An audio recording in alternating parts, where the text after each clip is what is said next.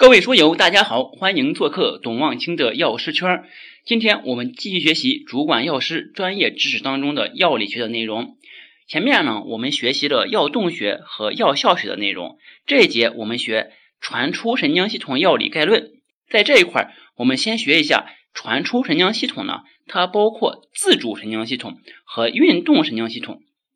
传出神经的地址呢，主要有乙酰胆碱、去甲肾上腺素。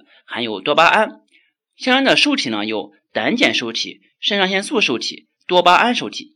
胆碱受体呢，它能够与乙酰胆碱结合；而肾上腺素受体，它能够与去甲肾上腺素或者肾上腺素相结合。多巴胺受体呢，能够与多巴胺相结合。按照传出神经末梢释放的地址不同，可以将传出神经分为两大类。一类是胆碱能神经，一类是去甲肾上腺素能神经。在去甲肾上腺素能神经这块呢，我们要知道，当神经兴奋时，其末梢主要释放的是去甲肾上腺素。大多数交感神经、节后纤维均属于此类神经。下面呢，我们看传出神经系统药物的作用方式和分类。我们先看药物的作用方式，它主要有四种类型，一个是直接与受体结合。